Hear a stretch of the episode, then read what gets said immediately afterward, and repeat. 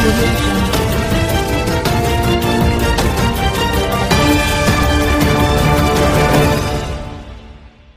迎进入到这一集的《睁开睛放眼国际》，我是居民。这个礼拜我们原本是预定停顿状态，不过在昨天，世界卫生组织发布了一个新的公告，我们认为有必要让大家知道这件事情，所以我们开启了这个礼拜的节目。世界卫生组织在昨天五月五号的时候解除了 COVID-19 历时三年的全球工位状态。今天就来让我了解它解除这个全球工位紧急状态之后带来的影响。世界卫生组织在昨天宣布，严重传染性肺炎 （COVID-19） 新冠肺炎不再构成全球卫生紧急事件。这场历时三年的疫情，不仅造成了数百万的人民确诊、死亡，还为世界经济带来了浩劫，加重贫富不均。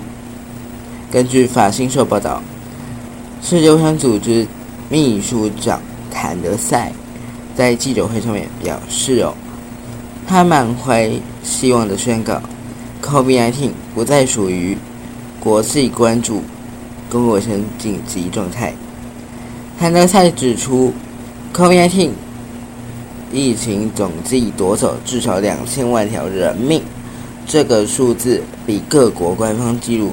的合计不到七百万人的死亡还更高，高出了两倍。世卫针对可变性成立的紧急独立委员会，在前天礼拜四的时候召开第十五次会议，同意疫情不再为达到这个世界卫生组织所规定的。最高等级警报标准，促使昨天世卫组织做出上面的宣告。不过呢，谭德赛也表示，这不是意味着危险已经完全结束。他也提醒哦，如果情势出现变化，他们仍会考虑将 COVID-19 的疫情紧急状态恢复。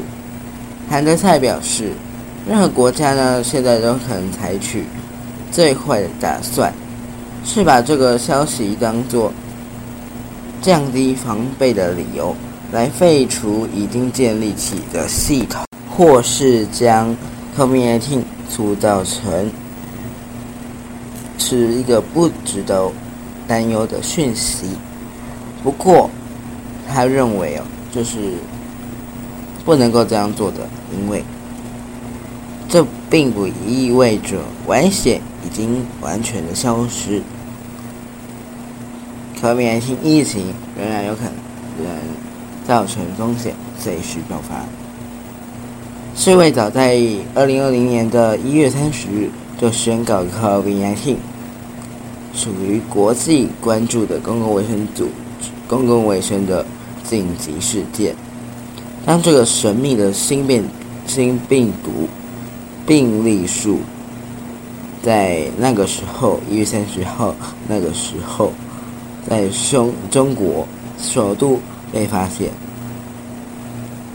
且感染的人数还不达到一百例。中国在二零二零年一月三十号之前，呃，都还没有传出死亡病例。不过，直到谭德赛在二零二零年三月十一日将 COVID-19 疫情形容为大流行，还引发许多国家对这个疾病的危险度觉醒并高。然而，这时候的 COVID-19 的 SARS-CoV-2 病毒已经开始在全球造成死亡人数飙升。在这边，我们再次呼吁：紧急状态虽然解除，危险仍然存在。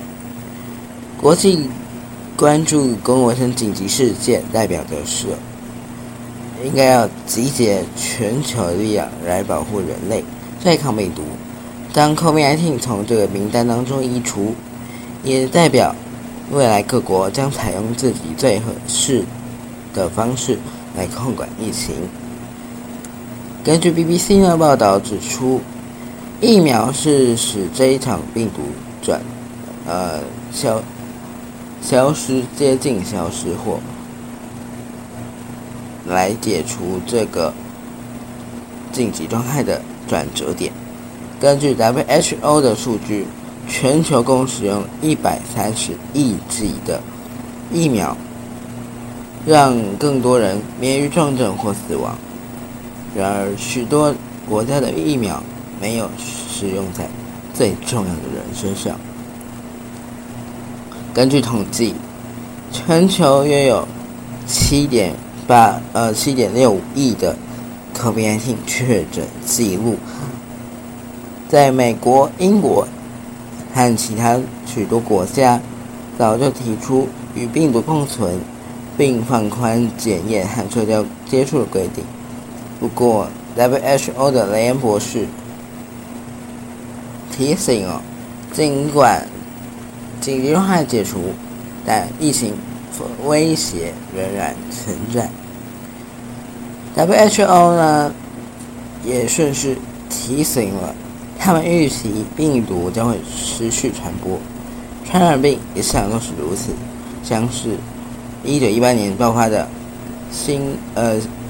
西班牙的流感，西班牙流感也是经过了十几年才接近消灭。雷恩博士表示，大部分的时候都是新流行病出现才会让上一波的传染真正的停止。成立一百一十一呃一百一千一百。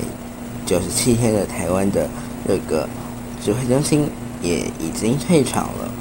那不知道你对解封，你的身体或你的行为有跟着解封吗？是不是有开始在外面不戴口罩了呢？还是你还是因为着自己的容貌焦虑症，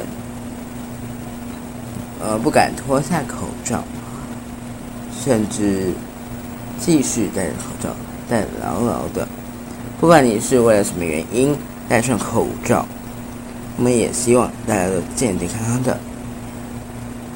那这一期的节目就暂时先到这里。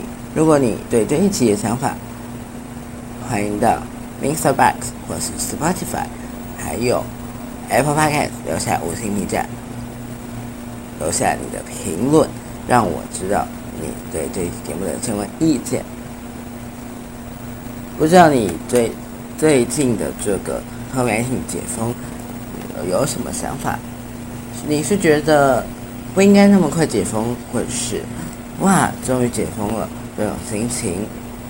你也可以在留言来告诉我们，或者是你可以私信我的私个人 IG，或者是官方的 Instagram。让我来知道你对这一集的想法以外，也可以在节目上分享你的想法。我是君密，谢谢你这一集的收听陪伴，我们下次见，拜拜。